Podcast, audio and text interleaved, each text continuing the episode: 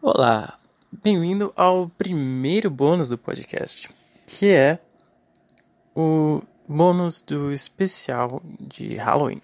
E com ele, trago aqui a história narrada em primeira pessoa de um amigo meu de várias visagens e relatos sobrenaturais que ele tem.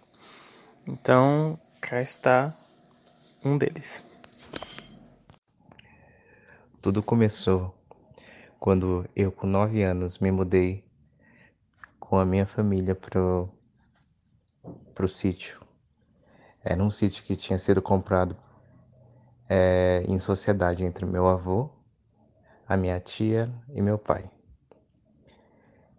E meu pai cresceu na roça, minha mãe também cresceu na roça, mas era o sonho do meu pai se mudar para esse sítio. E nesse sítio tinha duas casas. E a casa maior, onde ficava meu avô, e a casa menor, onde é, eu fui morar junto com, com meus pais. E um belo dia, quando meu pai tinha pegado eu e minha irmã para levar até a beira da estrada, e a gente ficava esperando a van da escola passar. É, minha mãe ficou em casa e, e nessa casa apareceu um, um rapaz moreno e, e veio para cima dela e agarrou ela pelo pescoço e tentou sufocar ela. E minha mãe é muito devota, né, de Nossa Senhora de Aparecida e tinha uma imagem da santa é, na, na geladeira e aí ela pediu ajuda e de repente assim o, o esse moço que estava sufocando ela sumiu. Só que a história não, não termina aí. É, meu pai, ela, ela contou pro meu pai quando ele voltou pra, pra casa. Meu pai né, ficou assustado e contou pro meu avô. E meu avô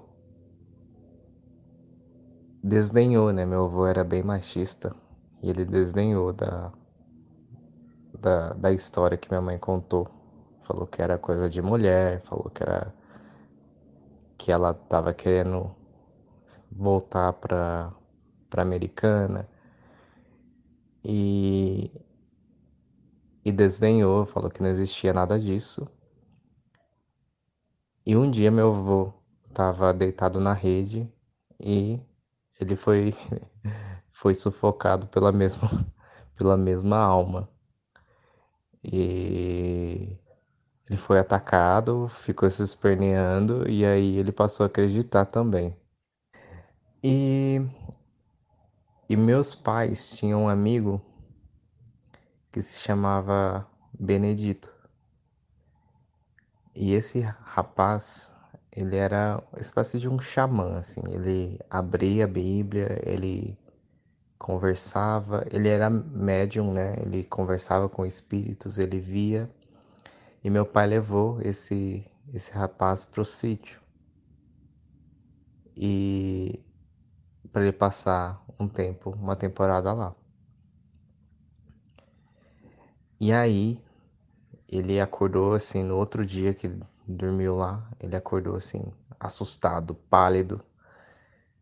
E quando meus pais perguntaram o que o que, que havia acontecido, ele disse que tinha conversado com com o rapaz que havia atacado tanto minha mãe quanto meu avô. Mas não vou contar quais eram as justificativas do, da alma para atacar tanto minha mãe quanto meu avô. Na real, eu vou contar, mas eu preciso é, dar contexto. Minha avó, ela passou 17 anos é, sem poder andar.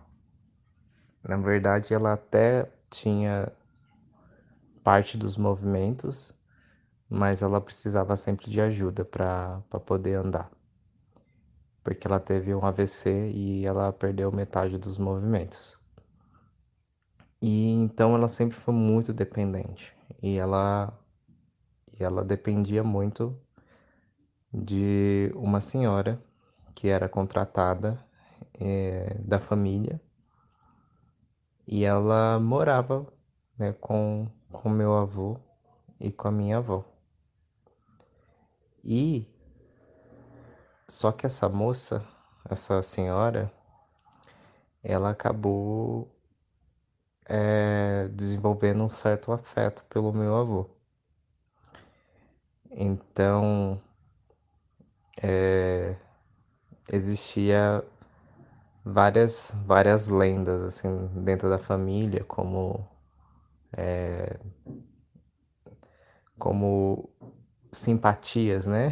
Magias que ela que ela fazia para para conquistar meu avô, como coar café na calcinha e tudo mais. E essa essa senhora, ela ela ficou mais de 10 anos assim cuidando da minha avó. E inclusive ela se mudou para o sítio quando meu avô passou a morar lá. E a ida da minha da minha família para o sítio significava que existiria alguém para substituí-la, no caso era minha mãe. Minha mãe substituiria ela nessa tarefa de cuidar da minha avó. Ou seja, né, bem patriarcal, bem, eu acho todas essas decisões assim bem cuzonas mesmo, né? Afinal, a pessoa tá 10 anos cuidando de, de, de outra e, e de repente é descartada, né? Bem pra, e ainda descartada por outra mulher que vai passar a ter esse papel de cuidadora, né? É foda. Mas isso aconteceu na minha família. Ou seja, problematizações na história de terror, né? KKKK. E essa senhora, ela projetou na minha mãe essa essa esse motivo de ter perdido não só o emprego, mas também ter rompido com essas relações de afeto que ela tinha, que ela havia construído no período de 10 anos. Então, voltando para o Benedito. O Benedito é, que foi o, o rapaz, o senhor, que foi até o sítio para conversar com a alma, é, diz que conversou com a alma e, a, e o rapaz que, que atacou minha mãe e meu avô é, disse que ele foi ele foi mandado até lá realmente para para matar minha mãe e em troca, ofereceram dois litros de pinga para ele. E quem havia oferecido esses dois litros de pinga era a senhora que cuidava da minha avó. E o Benedito ele fez um um acordo com a alma, né? Ele ele fez uma oração e pediu para que a alma não entrasse mais no sítio. E esse rapaz, então, ele, ele aceitou o acordo e desde então nunca mais teve qualquer manifestação dele dentro do sítio. E eu falo dentro do sítio porque no sítio vizinho mora uma família que tem um filho que é biólogo e ele saía de noite pela, pelos pastos e pelos sítios vizinhos para coletar bicho. E no, no, na estradinha de terra tem uma ponte, uma ponte de madeira. E uma vez ele passou por um rapaz e falou boa noite. E o rapaz respondeu de forma bem dura e seca: boa noite. E quando esse menino olhou para trás, não, não havia mais ninguém nessa ponte de madeira. Aí esse menino, numa conversa com a minha mãe, começou a falar as características desse, desse rapaz. Aí minha mãe concluiu que era, que era realmente o mesmo rapaz. E o Benedito também falou que ele tinha morrido. A gente achava que ele era escravo, mas ele aparentemente ele morreu de tiro. Alguém atirou nele ali naquela, naquela redondeza. E fora isso, tem várias outras histórias é, com esse sítio, né? É, principalmente com crianças, assim crianças que vão lá e mo já moraram nesse sítio, elas geralmente elas desenvolvem algum algum amigo imaginário e tudo mais. E teve um, uma ocasião que foi uma outra cuidadora da minha avó que tinha uma filha, na época tinha quê? uns quatro anos.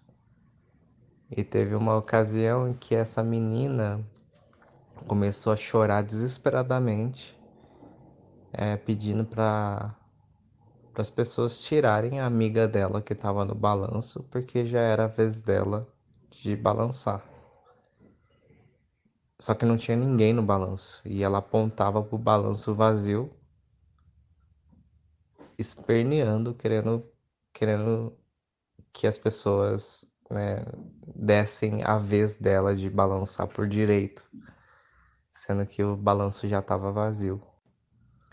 E o meu primo também, quando era pequeno, ele sumiu no sítio. E, e quando acharam ele no, no pasto, assim, quase um quilômetro de distância, é, perguntaram para ele assim, por que, que ele tinha saído sozinho Aí ele falou assim: Mas eu não vim sozinho, eu vim com o Gabriel. E o Gabriel era o amigo dele. Aí perguntaram: Mas cadê o Gabriel agora? Aí ele falou que que quando o Gabriel viu que, as, que pessoas estavam chegando, ele fugiu pro, pro canavial. Enfim, tentei contar essas histórias tendo um desfecho mas eu não sou muito bom em storytelling, então fica aí. Não sei se vai entrar todos esses áudios, né? Mas fique à vontade de contar essa história. E esse foi o relato do meu querido amigo Alan, que me tirou todo o esforço de ter que gravar esse episódio, apesar de que eu tive o esforço de juntar todos os áudios dele no WhatsApp para formar isso, um total de 14 áudios. Mas é isso aí. Muito obrigado se você ouviu até aqui. Muito obrigado pro meu amigo Alain também, que fez esse excelente relato. E é isso. Um grande beijo.